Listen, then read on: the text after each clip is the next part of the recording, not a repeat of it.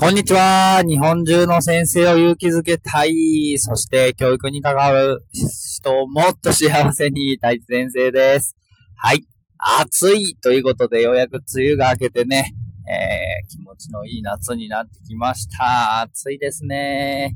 昨日のサーフィンのですね、筋肉痛がちょっとだいぶ来ておりまして、ああ、もっと鍛えなきゃいけないなと思いながら。でも筋肉痛も、えー、自分の体がね、パワーアップしようと頑張ってくれていますので、ワクワクしながら、えー、味わっておりますって感じです。今日は、えー、成長するメカニズムという話をさせていただきたいなと思っております。よろしくお願いします。はい。えー、成長するメカニズムということで、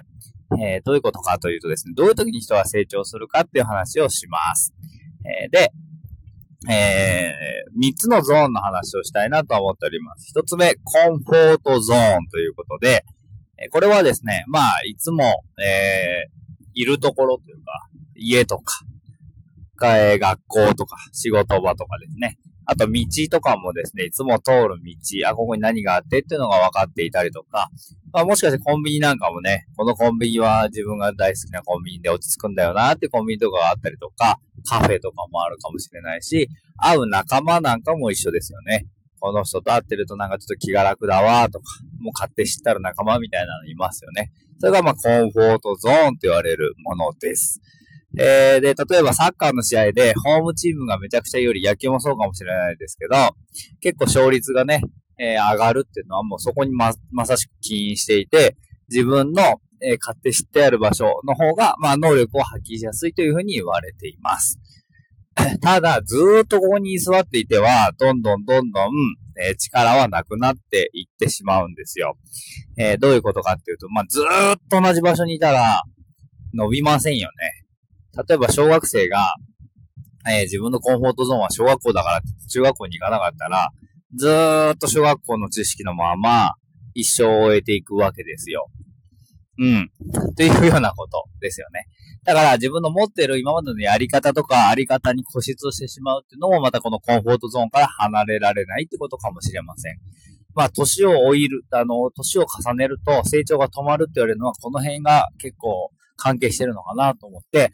えー、年を追うと、コンフォートゾーンから出られない大人が増えていくってことですね。もちろん、あの、気にせずにガンガン行く人もいれば、でも反対にやっぱ落ち着いていったりとか、あんまりコンフォートゾーンから出ないようにする人もいるんじゃないかなと思っています。でその次がアンコンフォートゾーンと呼ばれる、そこにいたらちょっと違和感を感じる、ちょっと緊張する、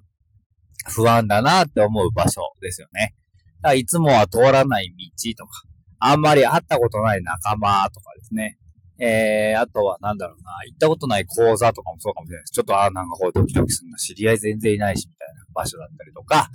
えー、仕事もそうかもしれない。やったことない仕事、転職した一発目ってめっちゃ緊張しますよね。えー、それもアンコンフォートゾーンだと思います。で、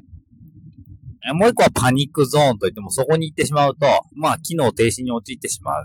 もう頭ガンガンしてきて、例えば病気になっちゃったりとか、心臓バクバクで動けませんみたいなパニックゾーンと言われる一番外側のゾーンなんですけど、まあそこはちょっと置いといて、今日はコンフォートゾーンとアンコンフォートゾーンについて話をしたいなと思っております。で、成長するっていうことはどういうことかっていうことは、そのコンフォートゾーンを広げていくっていうこと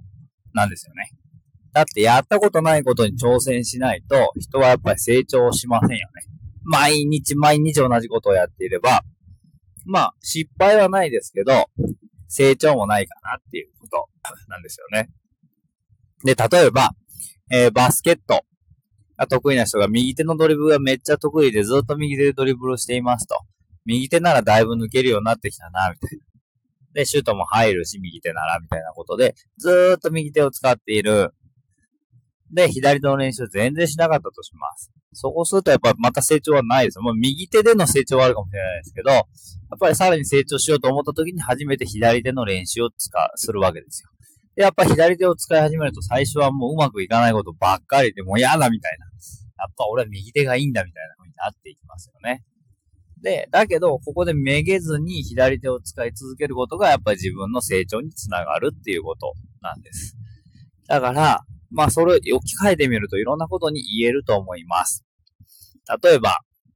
まあ学校の先生が多いと思うので、学校の先生っていう話でいくと、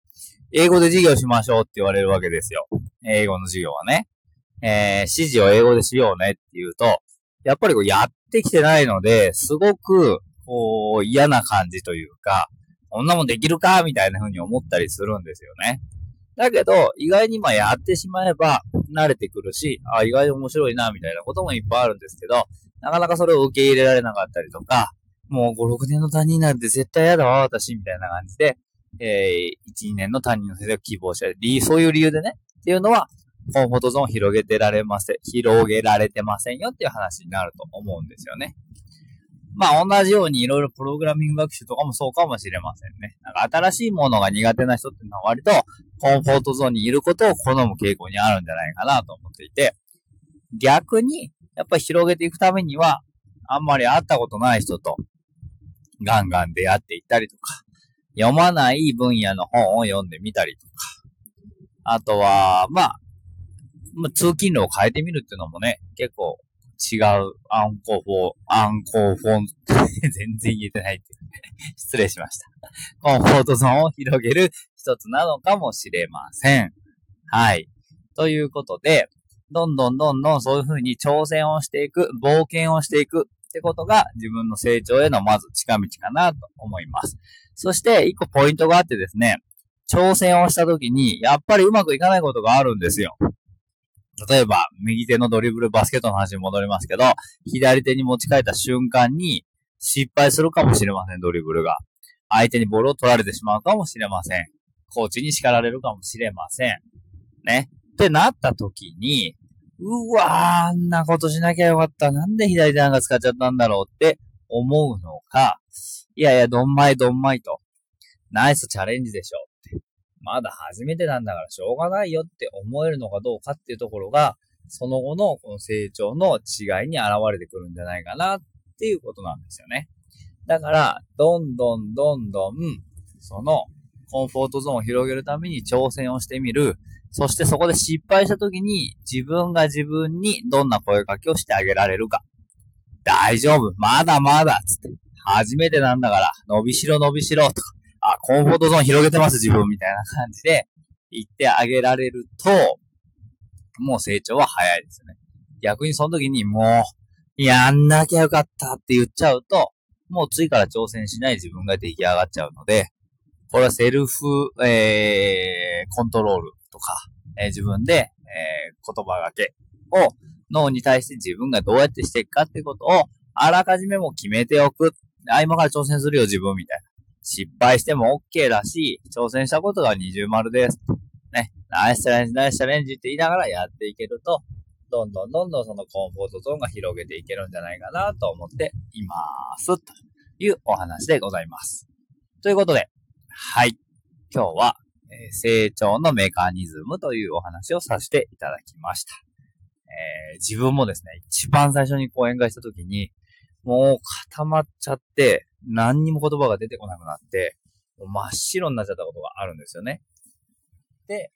それを、うわぁ、もうやんないって思うんじゃなくて、その時に周りの人が、どんまいどんまいってナイスチャレンジっていう風にあったかく言ってくれたんですよね。そのことがすごく嬉しくて、そのことを、えー、すごく覚えてるので、皆さんにその、えー、この経験を伝えたくてお話をさせていただきました。ということでございます。ということで、はい。成長するメカニズムについてお話しさせていただきました。今日も一、良い一日になりました。せーの。いいね